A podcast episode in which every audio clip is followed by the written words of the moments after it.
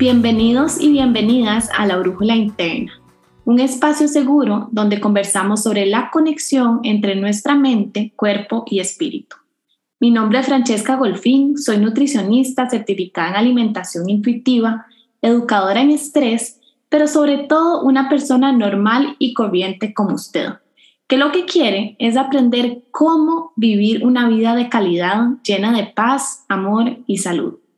Les recuerdo que en este espacio nunca buscamos sustituir un profesional de la salud, sino compartir información que debe ser utilizada responsablemente por cada persona. En este episodio me acompaña Laura Muñoz, quien es psicóloga con formación en trastornos de la conducta alimentaria y terapias DBT y EBO-DBT para tratar dificultades de autorregulación, emoción y sobrecontrol. Y además, Laura es mamá y por eso hoy nos puede conversar sobre este tema de niños, emociones y comida con un montón de potestad. Lau nos cuenta porque hay un vínculo tan estrecho entre las emociones y la comida desde que somos pequeños. Nos dice si es buena o mala idea premiar con la comida y cómo esto puede ser una forma de manipulación que cuando somos adultos podemos verlo reflejados en nuestras acciones. Nos cuenta cómo podemos ayudarles a los niños a autorregular sus emociones y cuáles son esas conductas de riesgo que muchas veces como madres o padres podemos llevar a nuestros niños y enseñárselas, inclusive que pueden llegar a fomentar trastornos de la conducta alimentaria. Espero que disfruten muchísimo de este episodio y que puedan obtener información valiosa, no solo para educar a sus niños, sino también hacer una retroalimentación como adultos en cómo nuestra relación con la comida ha sido influenciada desde edades muy tempranas. Hola Lau, bienvenida a la Brújula Interna, gracias por estar aquí hoy. Hola, muchas gracias por invitarme. Hoy estoy muy emocionada y sabes que he esperado mucho este episodio. Te he molestado mucho para que lo podamos grabar, em, porque es algo que, que yo veo mucho en mis pacientes como en su niñez. Su relación con la comida empezó a tomar un rumbo que tal vez no es como el que hubiéramos deseado. Y sin ponerle culpas, ¿verdad?, a, a los papás o a quienes nos rodean, al final creo que es súper importante que hablemos de esto, no solo como para padres y madres, sino también como nosotros poder hacer un poco de esa introspección de cómo nosotros nos relacionábamos con los alimentos eh, cuando éramos pequeños o qué cosas influyeron en ese sentido. Así que para entrar de lleno, contanos, em, pues obviamente de tu experiencia y conocimiento en la psicología, porque es que hay como un vínculo tan estrecho entre emociones y comida. Bueno, yo creo que Vamos a ver, de ahí, de todo lo que dijiste, de esa introducción, tengo varias cosas que decir. La primera es esa diferencia que hiciste de culpa, de sin echarle las culpas a nadie, empezar a ver cómo se formó esa relación que tenemos hoy con la comida, que tenemos hoy como adultos con la comida y como adultas. Porque una cosa muy distinta es asumir culpas y asumir responsabilidades. Es muy, muy diferente y es completamente más funcional asumir la responsabilidad que tengo con mi relación con la comida y con la relación con la comida que desarrollan mis hijos y mis hijas, que empezar a echarnos culpas y decir como que por eso que yo ahora hago tal cosa o porque a mí me decían tal cosa. Estar culpando no, no nos es conveniente. Para responder a tu pregunta, específicamente por qué es tan estrecha la relación entre emociones y la comida, bueno, es que primero, la comida es toda una experiencia. ¿Verdad? O sea, esto desde, desde que, por ejemplo, en la lactancia, cuando empiezan a amamantarse o a tomar chupón, lo que sea que hayan elegido los papás en ese proceso, muchas veces es solamente por calmarse. Y en ese momento nadie está haciendo ninguna división entre es hambre emocional, es hambre física, está mal, está bien. A veces solamente quieren estar ahí comiendo, porque sí, en ese momento con las herramientas que tienen en ese momento para lidiar con el mundo nuevo que nos rodea, eso es lo que es regulador a nivel emocional. La comida igual, eventualmente, cuando empiezan a experimentar con comida, poder ver, poder tocar la comida, poder que los dejen hacer desastre. O sea, eso es un momento cumbre en la vida de los chiquitos. Es demasiado importante poder llegar y experimentar y tocar y ver los colores y los olores y las texturas y diferentes sabores cuando me sienta listo, porque además este proceso de sentirme en la seguridad de explorar, ¿verdad? De llegar, agarrar algo, metérmelo a la boca, a ver si me gusta, a ver si no me gusta, escupirlo, tragarlo, todo este proceso es demasiado importante a nivel emocional, a nivel de regulación, igualmente, ya como en términos más como de sistemas, el sistema autónomo, ¿verdad? Está encargado de ingesta, regulación emocional y estrés. Bueno, esto vos lo sabes, que ahí tiene un rol ahí importante en cuanto a cómo vamos a manejar todas estas cosas. Entonces, la relación con la comida Claro que tiene que ver con los alimentos, pero sobre todo con todo lo demás que involucran los alimentos, el tiempo en familia, este, esta libertad de exploración, esta participación. Por ejemplo, ya cuando los chiquitos están haciéndose un poco más grandes, permitirles participar en estos procesos de producción, de preparación de alimentos, de selección de alimentos. Los chiquitos por supuesto, van a ver unas galletas y van a decir, ay, qué rico, yo quiero galletas. Pero si vos los llevas a la feria, por ejemplo, ellos se van a ver súper interesados en escoger cosas con colores y, o sea, ahí hay un excelente recurso y eso los hace sentirse necesarios, suficientes, eficaces y eso eleva al final autoestima y hace que las relaciones con la comunidad sean más saludables. Si yo llevo a mi hijo a, una, a la feria y él ve un elote que es amarillo y le llamó la atención y lo agarra, después quiere llegar a la casa, lo quiere cocinar, lo quiere comer. O sea, eso cambia completamente la experiencia emocional. Y ahí es cuando yo creo que sí está bien dar ciertas atribuciones emocionales a la comida. Mm. Que más adelante eso se tergiversa mucho y lo hacemos mal, lo hacemos muy mal como adultos. Pero en ese momento, cuando estamos desarrollando todas estas emociones, toda esta regulación, toda esta nueva forma de relacionarnos con lo que estamos sintiendo, pues ahí, ahí están esas respuestas de la relación con la comida y las emociones. Dijiste algo demasiado importante y es que hasta me lo imaginé, que es como dejar a los niños explorar y, y yo estoy segura que, que, hay de verdad muchas personas que han crecido en ambientes en donde no los dejaban explorar y los niños, o sea, se, se, emocionan con una caja de cartón, ¿verdad? Aunque a nosotros la caja de cartón nos parezca súper aburrida, para un niño de repente jugar con un tomate puede ser súper divertido y, y, cuando nos ponemos como cuadrados, ¿verdad? No haga desorden o así. Yo pienso, o sea, ahorita que vos hablabas, yo decía, sí, la comida se vuelve aburridísima. O sea, es como ese momento en donde comer es una pereza porque no me dejan disfrutarlo, al final como a mi manera. Exacto. Y sí, hay un tema que hay que ser cuidadosos con límites, ¿verdad? No solamente se trata de comida, pero al principio esta parte de la exploración es fundamental, es demasiado importante porque así, ¿cómo más les va a llamar la atención? Si en ese momento, por ejemplo, imaginemos un, un chiquito que está empezando su alimentación complementaria después de unos seis meses de lactancia, posiblemente no tiene mucho interés porque sabe que ahí está, ahí está la leche, en cualquier momento puede tomar y no hay ningún problema, nunca se le ha limitado, ¿verdad? Bueno, estamos hablando de una lactancia ahí muy específica y muy privilegiada, pero bueno, al final, imaginémoslo así, la comida, ese momento de explorar es es sumamente valioso como de experiencia con el mundo. O sea, al final es esto, poderse llenar, poder agarrar con la mano y estripar lo que sea que me esté comiendo, ver nuevos colores, cosas que no, no podemos permitirnos con niños tan pequeños en otros contextos. O sea, no le vas a dar plasticina y dejarlo que se la coma toda y que esa sea su primera comida, ¿verdad? En cambio, ya a la hora de comer, introducir algunos alimentos, sí se pueden dar esos lujos y eso es sumamente rico para ellos y para aprender a regularse y ver, ay, estoy todo embarrado, ¿ahora qué hago? De pronto me encuentro con la frustración, estoy embarrado y ¿ahora qué hago? Estoy incómodo. Entonces, todas este, todo este descubrimiento de emociones a través de la comida claramente marca un precedente de lo que va a ser el resto de la vida.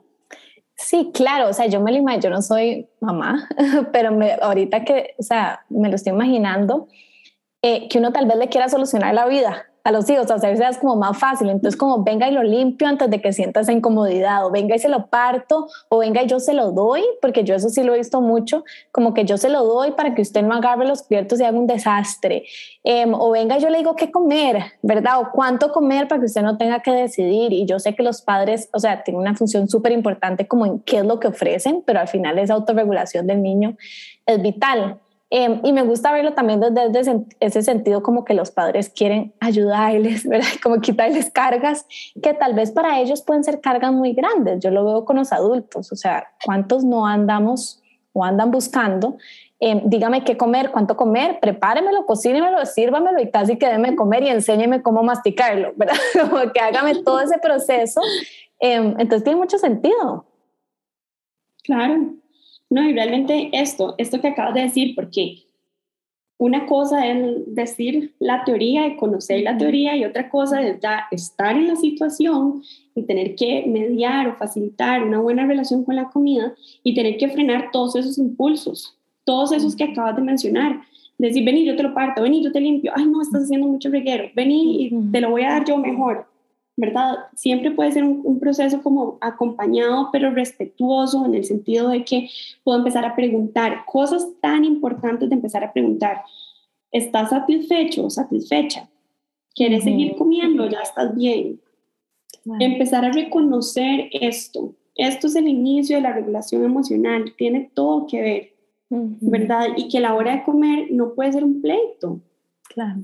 La hora de comer es la hora de comer por ejemplo, enseñarle a los niños que sí, es hora de sentarnos en la mesa a comer, no importa cuál sea la combinación, no importa si por las condiciones, y por la vida en general no puede estar absolutamente toda la familia, no importa si a veces solo hay una persona más, pero vamos a ver, si yo me voy a sentar a comer, dejar de hacer esto que tenemos como tan normalizado, que es, le voy a dar de comer a mi hijo y ya después yo como en paz. Mm, Entonces, como si fuera como si fuera... ¿Un estrés?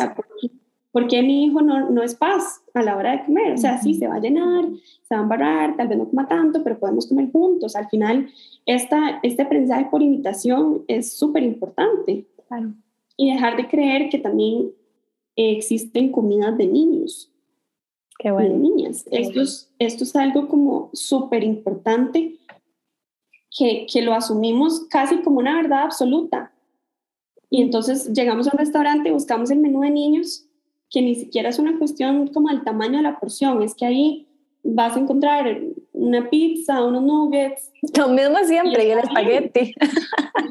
Exacto, y está bien, o sea, qué rico, de vez en cuando les apetece, pero no hay comida para niños, eso no existe, eso es un invento como de marketing, ¿verdad? O sea, los niños necesitan comida como cualquier otra persona. Entonces, a la hora de comer, eh, poder hacer eso. Me siento, eh, vamos a comer juntos, ojalá em, entrenando la atención plena, que es tan retador para todos. Realmente es como bastante complicado. No hay una sola persona que yo conozca que me diga, ah, no, o sea, hacer las cosas mindful y con la atención plena es lo más fácil que he hecho en mi vida, porque realmente no lo es. Pero poderse sentar y poder, por ejemplo, apagar el tele, no estar viendo cosas en el tele, no estar usando el teléfono, no conectar, o sea, vamos a ver, entender que en este proceso de relación con la comida no necesariamente va a ser fácil, pero es mi responsabilidad. Entonces, sí, es mucho más fácil ponerles un video en YouTube y darles comida y que ni cuenta lo que están comiendo. Claro que es mucho más fácil, pero no es lo mejor, no es la mejor opción. Al final tiene consecuencias no queremos que sea una relación como de zombie con la comida, ¿verdad? Y eso es sumamente importante. Y la relación con la comida no solamente se trata de lo que sea que coman, ¿verdad? O sea, todo lo que acompañe, qué estamos diciendo a la hora de comer, qué estamos diciendo sobre nosotros mismos y nosotras mismas en otros espacios, qué comentarios estamos haciendo sobre cuerpos de otras personas o de cuerpos propios, ¿verdad? Este, este tipo de cosas tienen todo que ver con la relación con la comida. Así como hay que dejar de creer que existen comida para niños, tenemos que dejar de hacer un montón de cosas que hemos hecho desde una visión como muy adultocéntrica, tratando a los chiquitos y a las chiquitas como si fueran como pseudohumanos, como si no se dieran cuenta de lo que está pasando, como si no se vieran afectados y afectadas por lo que estamos diciendo y lo que estamos haciendo. Con hay que ser muy cuidadosos. Total, no, total. Qué montón de verdades eh, acabas de decir y, y, yo creo que también nos abre como demasiado la mente. Ahora que decías como no hay comida de niños, es muy común escuchar, por lo menos yo, ¿verdad? Como que veo adultos Em, que digan como, bueno, sí, las galletas de los chiquitos y las mías. Yo como, eso es suanto que, como que acaba de pasar ahí. No es porque una sea buena ni mala, jamás, pero es como, ¿por qué hacemos como esa diferenciación? E inclusive eh, traducimos muchas veces los miedos que nosotros tenemos con la comida a nuestros niños. Entonces es como, no coma tantas Oreos, ¿verdad? O no, deje tal cosa. Y, y eso ya sabemos, ¿verdad? Que solo produce que lo quieran más. Así como si les decimos, no tome agua, no tome tanta agua, no deje. Entonces ya, o sea, nada más eso van a querer más y más. Pero qué, qué gran responsabilidad y, y, también con el tema de tecnología, que aquí tampoco es como para apuntar a padres, o sea, tal vez vos lo hayas hecho en algún momento, pero como de, de, darle la tablet o el celular para que, o sea, no es como apuntar, pero es como que paremos un momento y es lo que estamos haciendo siempre, o sea, con qué intención, inclusive cómo eso ha impactado a, a mi hijo, porque yo creo que vos y yo vamos a tener mucho trabajo y todos los que trabajamos como en este campo con las generaciones, eh, ¿verdad? Que están creciendo, que han crecido con tanta tecnología. Yo ya lo veo como en adolescentes, cómo les cuesta como desconectarse y los que son mucho más chiquitos, ¿verdad? No puedo imaginarme como el impacto que va a tener eso en, como vos decís, no solo como esa relación con la comida, con sus señales de hambre y saciedad, eh, autorregulación de emociones, sino también como con el mundo externo en general. claro, no, esto tiene, tiene todo que ver y eso que dijiste sí, súper bien, o sea, no lo vamos a satanizar, no significa como que nunca vamos a hacer eso. Los, pensar en absolutos es, ¿verdad? Completamente disfuncional porque no, no todo es así, no todo es eh, todo o nada. Entonces, por supuesto, habrá situaciones particulares en donde, empezando porque no puedes controlar todas las variables, tampoco se puede volver un estrés si te invitan a la casa de alguien a comer y, ellos comen con el tele siempre puesto, no te vas a estresar y no vas a estar ya ahí, ay, ya me la comida. O sea, eso no va a pasar. Un solo evento no es determinante. Creo que sí es eso, hacer como pausas y decir, bueno, ¿qué es lo que yo estoy haciendo siempre? ¿Está comiendo siempre solo? ¿Está comiendo siempre sola? ¿Estoy acompañando realmente a la hora de comer o solo nos sentamos y cada uno ve su, su dispositivo electrónico de preferencia y ni siquiera estamos comunicándonos? Solamente eso, la hora de comer es un factor protector para otro montón de cosas. ¿Por qué? Porque ahí podemos aprovechar ese espacio como un espacio de expresión y al final vuelven a jugar las emociones, ¿verdad? De, ay, no tengo hambre porque no me siento bien, pero vení, sentate a la mesa con nosotros, contanos por qué no te sientes bien. Ok, ok, porque me siento mal porque hoy un chiquito peleó conmigo en el quinto. Ay, de verdad, mi ¿y vos qué hiciste? ¿Te gustaría probar esto? Vení. Y ahí de pronto, al estar lidiando con esas emociones, también puede haber como hambre, ¿verdad? Reconocer que, bueno, no es la emoción la que controla. Las emociones por sí mismas no son malas, es lo que sea que hacemos con ellas. Entonces empezar a hacer como esa nueva forma de relacionarnos con la comida es, yo creería que es fundamental para prevenir otro montón de cosas, un montón de conductas de riesgo. Por supuesto. Hablemos de dos escenarios que yo escucho demasiado en adultos y cómo les cuesta como desvincularse de eso. Y es uno, que nos premian con comida, ¿verdad? De que somos como pequeños, este, si hicimos algo bien, nos dan lo que queríamos, si no hicimos algo mal, no nos dan el postre o lo que sea, o inclusive si nos sentimos tristes, usamos como comida en, en ese sentido. Y el otro es cómase todo lo que está en el plato, ¿verdad? Ese, ese sentimiento como de culpa de, porque yo lo veo tanto y tengo pacientes extranjeros, o sea, no es algo tico, es algo mundial, que es como cómase todo lo que está en su plato porque los chiquitos en África y la gente que no tiene que comer y esa sensación hace que la gente no pueda parar de comer si todavía le queda en el plato y lo reconocen. Claro, este problema de parar y reconocer la... Bueno, ya, ya voy a empezar con la primera pregunta. Dale. esto de los premios con comida, premiar con comida, esto es un, es un camino bastante complejo, ¿verdad? Porque yo creo que no es la comida como tal. Bueno, empezar por premiar, que estamos premiando, hay que hacer eso como de una forma muy cuidadosa, no es como de premiar a lo loco, ¿verdad? No solamente se trata como de, ay, bueno, hiciste algo bien, vení, premio. A veces e, ese algo bien era un deber, ¿verdad? No era una cuestión como que requiera necesariamente un premio, una celebración.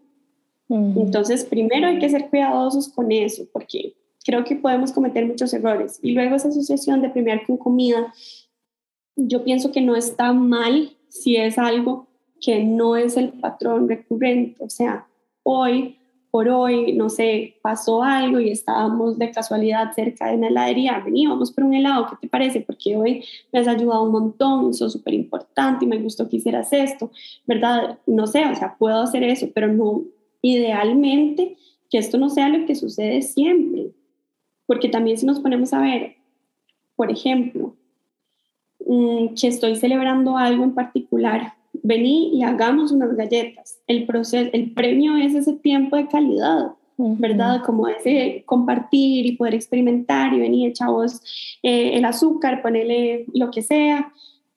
Eso está súper bien, o sea, puede ser sumamente bonito, puede ser una actividad eh, de sentirse eficaz nuevamente, ¿verdad? De mejorar autoestima, decir, bueno, después me como mi galleta con orgullo, de pronto alisto unas galletitas y le voy a dar una a mi abuela, otra a mi, ¿verdad? Y esto está súper bien.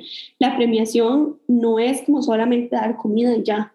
Igual con lo del castigo. El castigo, desde hace muchísimo tiempo, se sabe que el castigo no sirve.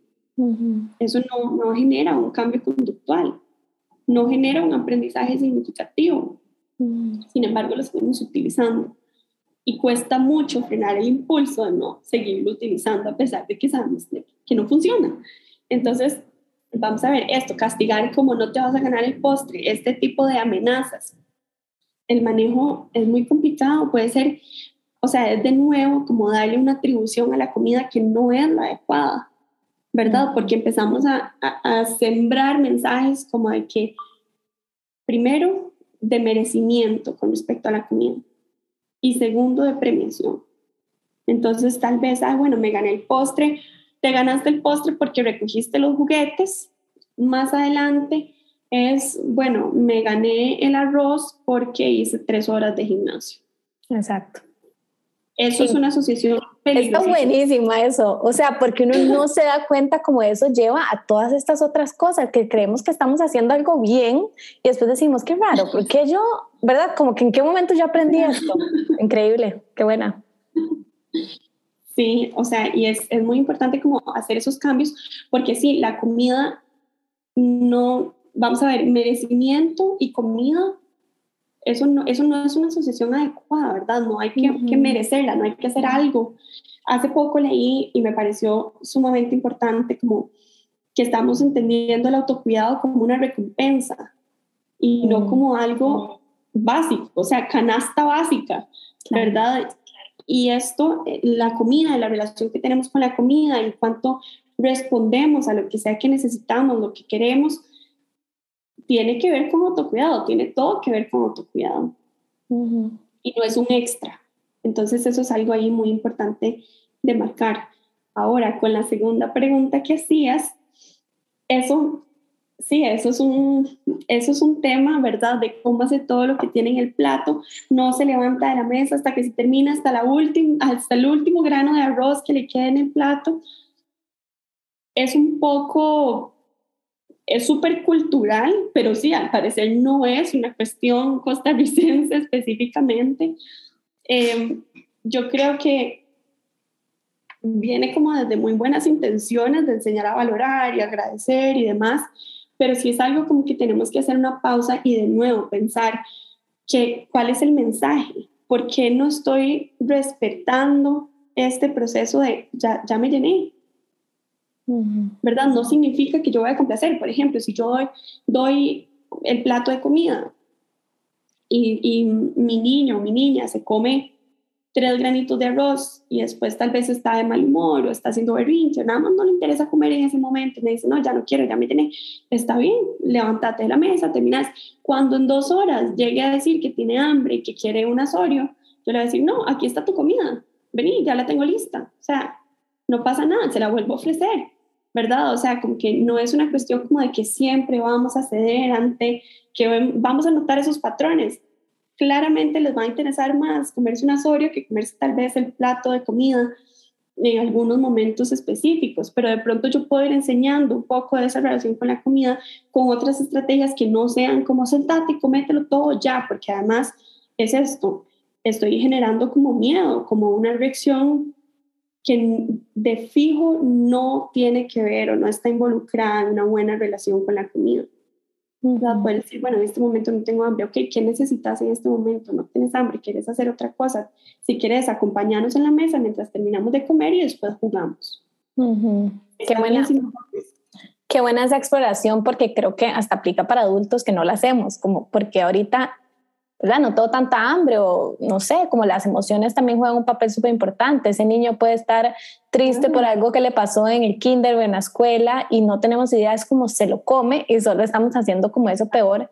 Y creo que eso es, ¿verdad? No es casualidad que nos cueste tanto poner límites, que, ay, no, me lo toque comer porque me lo preparó y que, por ¿cómo no le voy a decir que no? Porque lo hizo con mucho amor y, y realmente es como, no, o sea, eso también es una gran manipulación que hacemos y que en general, o sea, porque de nuevo, nadie tiene como mala intención, pero es como, ay, yo te lo hice con tanto amor y vos no te lo vas a comer. Y, y, dijiste algo que me parece vital y es como la intención que hay detrás de eso. Yo creo que como padres, madres, abuelos, tíos, ¿verdad? Hermanos, o lo que sea. Y también nosotros en nuestra propia vida preguntarnos por qué me voy a premiar con eso.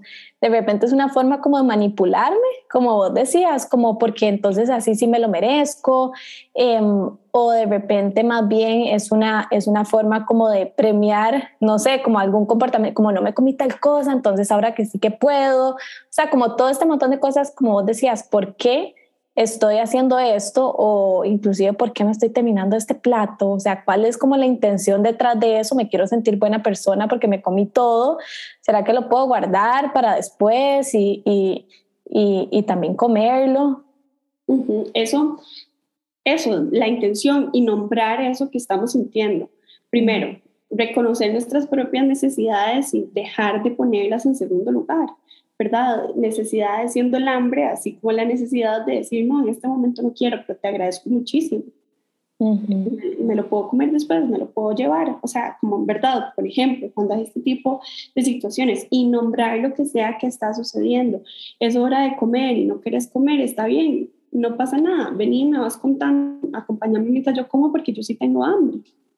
Por ejemplo, vení, me contás qué te pasa, qué sentís, Em, cómo estuvo tu día. Hacer este tipo de conversación, porque la comida es un puente para muchísimas otras cosas y hay que aprender a nombrarlo.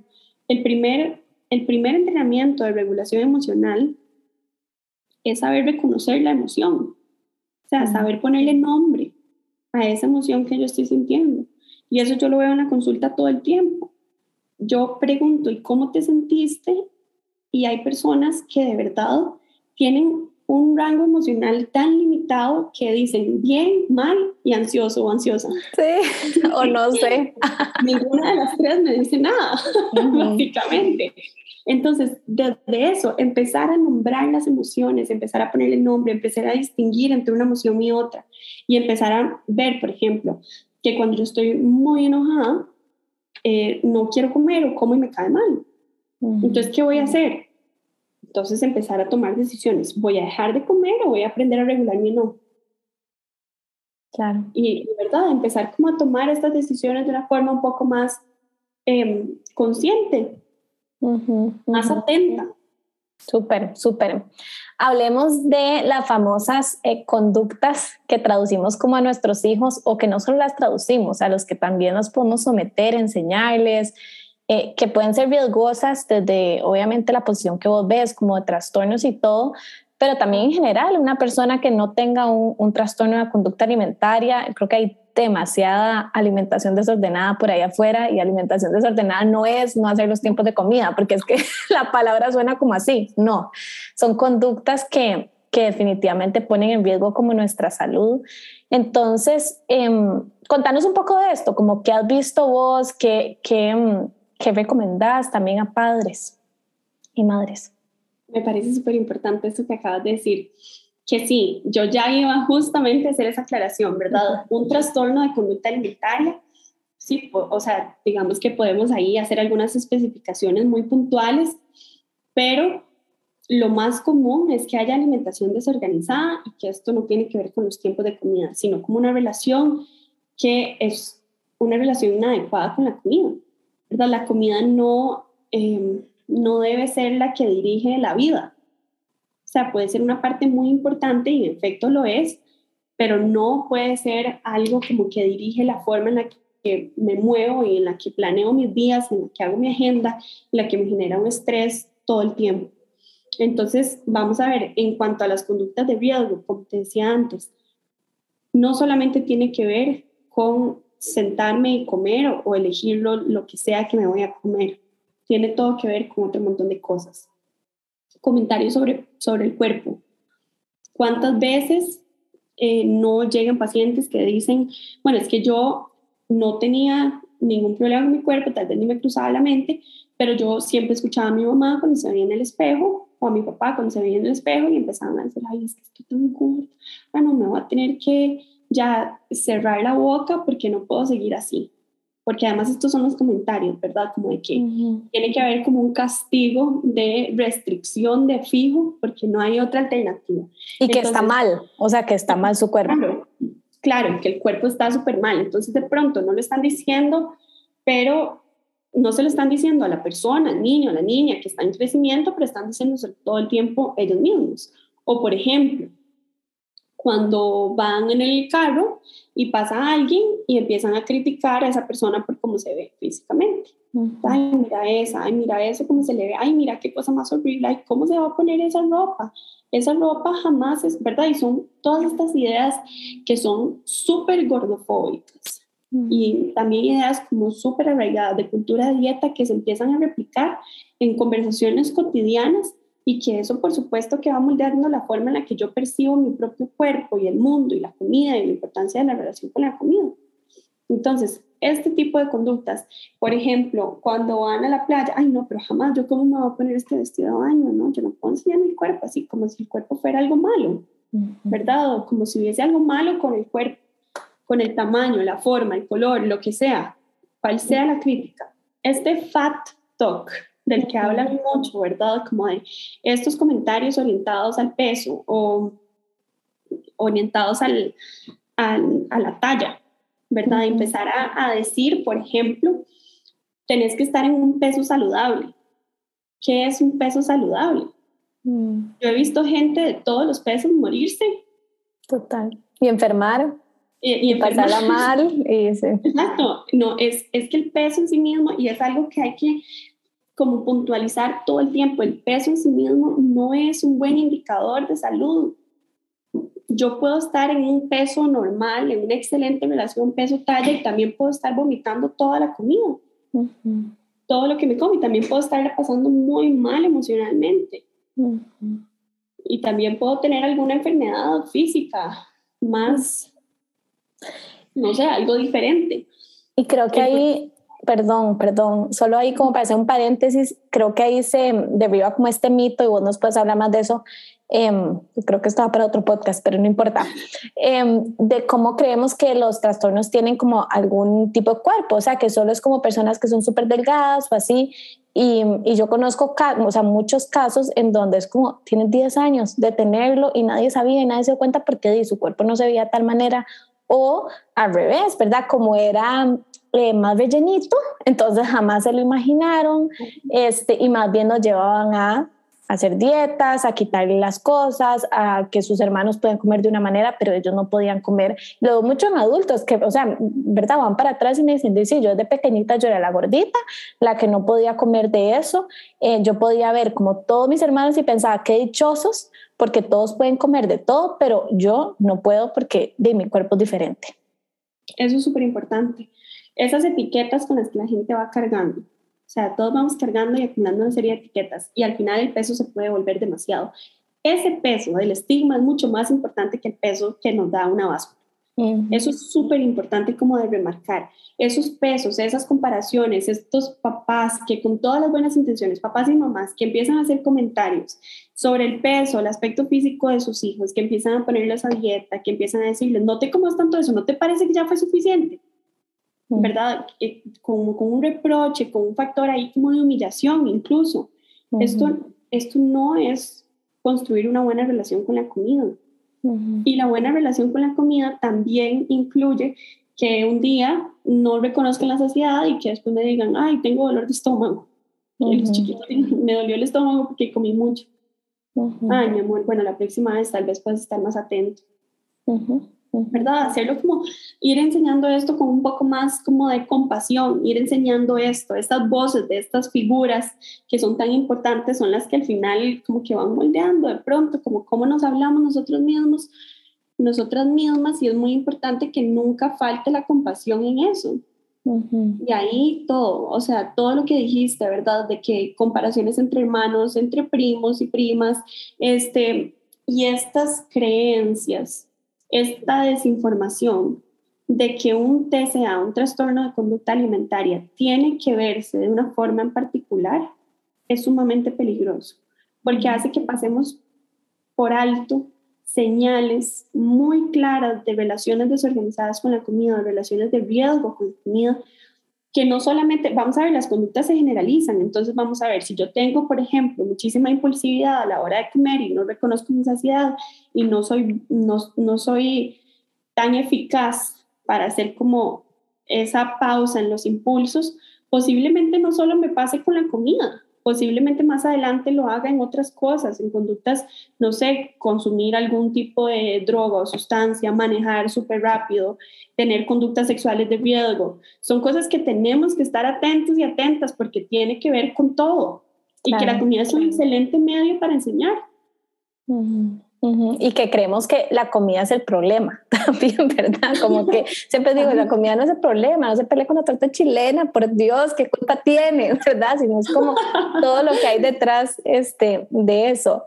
Ahora, Lau, vos como, vamos a ver, más allá como psicóloga y que obviamente todo el conocimiento que tenés, ahora antes de empezar, vos me decías que la teoría es muy bonita y, ¿verdad? La puesta en práctica no es tan fácil.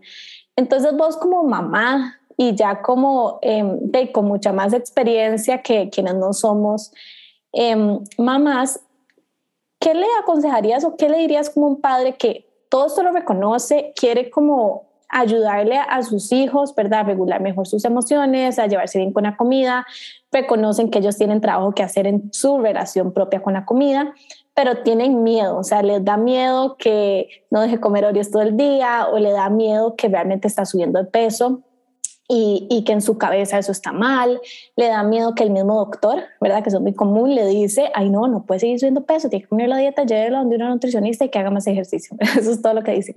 Em, ¿qué, ¿Qué les decís? O sea, ¿y cómo haces vos también? Porque me imagino que también has tenido esos retos con tu hijo y, y la comida.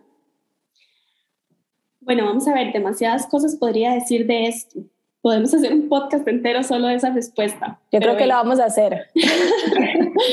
Primero, que como mamás y papás, creo que siempre existe como esta angustia de que voy a hacer algo mal, de que Em, qué pasa si hago algo diferente, qué pasa si propongo algo diferente y a alguien no le gusta y lo desaprueban y qué pasa si, si haciéndolo más bien perjudico a mi hijo o a mi hija. Eso es como un miedo siempre. Entonces yo creo que primero hay como que sacudirse esa ansiedad porque eso también se los estamos enseñando, ¿verdad? Sacudirse esos miedos que pueden llegar hasta ser irracionales y aprender a esforzarnos de una forma más consciente de regular nuestras propias reacciones emocionales, ¿verdad? Asumir con toda la, no sé, asumir que la única certeza que tenemos es que no va a salir perfecto. esa es la única certeza que tenemos. Ahora, podemos siempre educarnos. Ahora hay un montón de acceso a información que sí, también puede ser riesgosa, pero hay gente que realmente está haciendo las cosas bien, que se presenta, que tiene su currículum ahí expuesto para que cada quien elija. Y esta información no sustituye procesos, no sustituye acompañamientos individuales, pero sí ayuda y sí da luces, porque no siempre, vamos a ver, si yo embarazada pensaba en que, bueno, tenía que prepararme para pagar nutrición pediátrica, psicóloga, pediatra, pañales, o sea, este, se vuelve demasiado abrumador y al final no hago nada. Entonces puedo empezar a poquitos y puedo ver cuáles son eh, mis áreas fuertes, de qué me puedo ir beneficiando, qué puedo mejorar y en lo que necesite más ayuda, pues priorizarlo, porque al fin y al cabo de eso se trata todo este miedo, yo creo que es un miedo que nos acompaña siempre, es un miedo que nunca se va a ir por completo, pero que lo importante es que no paralice. Eh, hay que asumir las cosas poco a poco conforme van llegando.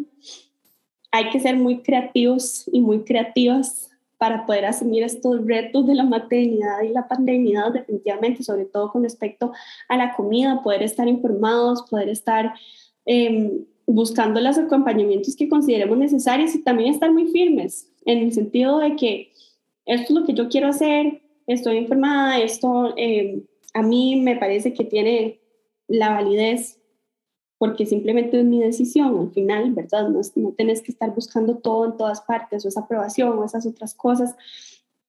Entonces, como poder tener esa seguridad de ir tomando decisiones y saber que si algo no sale bien, siempre lo puedes volver a intentar o sea, esto es un proceso. Mm, todo el mundo se va a equivocar en estos, en estos pasos de maternidad y paternidad y relaciones con la comida y enseñarles cosas a los hijos y a las hijas. Lo importante es como poder hacer, reparar. Si un día perdí la cabeza, pues reparo. Si un día le dije, no te levantas de la mesa porque ya estaba loca, reparo y le digo, ay, mira, perdona por hablarte así. Eso también es educación, entrenamiento emocional, en autorregulación emocional. Entender que nunca vamos a aspirar a la perfección es la única certeza que tenemos, que fijo no va a ser perfecto. Entonces, como quedarnos con eso. Sí, y yo creo que eso hasta le da a ellos como esa, esa visión de que nos podemos equivocar, podemos, o sea, puede ser que no salió como nosotros esperábamos y podemos pedir perdón, intentarlo de una manera diferente, estamos aprendiendo juntos. Yo me acuerdo, bueno, una, mi, mi, fisioterapeuta, de seguro si escucha esto me va a matar, pero ella me decía como, yo siempre trato, ¿verdad? Como de no gritarles o así, pero les digo, estoy aprendiendo. O sea, e, estoy aprendiendo y, y a veces, la, ¿verdad? Me voy a equivocar y te pido perdón y te voy a pedir perdón mil veces.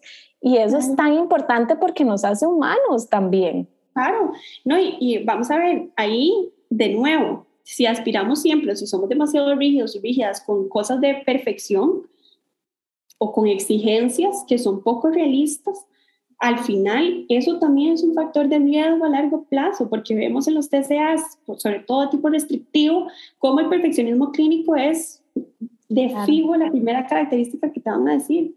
Y cómo, por ejemplo, y por eso también el personal de salud, ahora que dijiste esto de, de los pediatras o los doctores o Em, incluso, o sea, de todas las áreas, no hay una sola carrera o profesión específica que, esté librada de cometer errores en esto, pero hacen comentarios o ponen dietas restrictivas o, o empiezan a comentar sobre el peso como si fuera algo súper importante frente a los niños y vamos a ver, eso no está bien. No significa que yo voy a privar a, a, las personas de información en su salud, pero sí puedo esforzarme para hacerlo de una forma que el abordaje no sea como traumático, porque muchas veces la gente dice, es que yo fui al pediatra y mi pediatra solo decía que estaba con sobrepeso y de pronto mi mamá ya se empezó a preocupar, entonces no me dejaban comer lo mismo, entonces me ponía a ir al gimnasio, entonces me compraron pastillas de dietas. O sea, pausa. Esto de fijo no es el proceder más adecuado. Toma tiempo y los cuerpos cambian, cambian absolutamente toda la vida. No vamos a activar todas las alarmas solo porque cambió el cuerpo. Podemos estar más atentos, pero siempre tenemos que trabajar estas atenciones y lo que sea que vamos a hacer para hacer los cambios, no significa como que nos vamos a conformar con los cambios y ya, y que, y que nunca nos va a generar ninguna respuesta emocional. O sea, eso es mentira. Pero es como, ¿cómo lo vamos a abordar? Claro, claro, total. Bueno, yo creo que de verdad vamos a tener otra conversación de esto. voy, a, voy a parar por el bien de, del episodio y que lo puedan escuchar todo, pero creo que de verdad nos dejas como demasiada información valiosa para hacer como esa introspección, no solo como adultos y nuestra relación cuando éramos niños con la comida, cómo eso ha impactado la forma en que hoy nos relacionamos con eso, porque a veces nos damos muy duro y somos como que necia que soy yo, que no puedo parar de comer y no nos damos cuenta que, pucha, sí, mira, de toda la vida me obligaron.